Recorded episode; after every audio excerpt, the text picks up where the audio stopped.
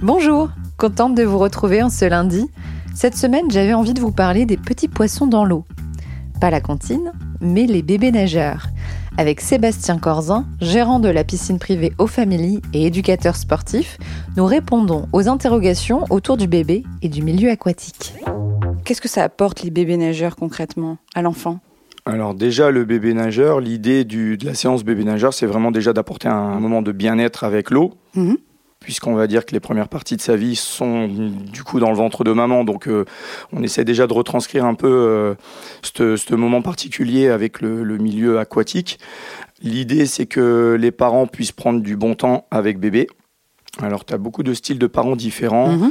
de catégories de parents différents qui vont venir pour plein de motifs différents. Tu peux avoir les parents qui ont peur de l'eau et qui du coup vont venir en séance bébé nageur pour éviter justement de transmettre ça à leur bébé. C'est une bonne idée selon toi? Pour moi, c'est une bonne idée. Alors après, on essaie justement d'éduquer un peu aussi les parents pour leur faire voir aussi que bébé n'a pas peur de l'eau. Pour entendre l'épisode en intégralité, on se retrouve mercredi. Bonne journée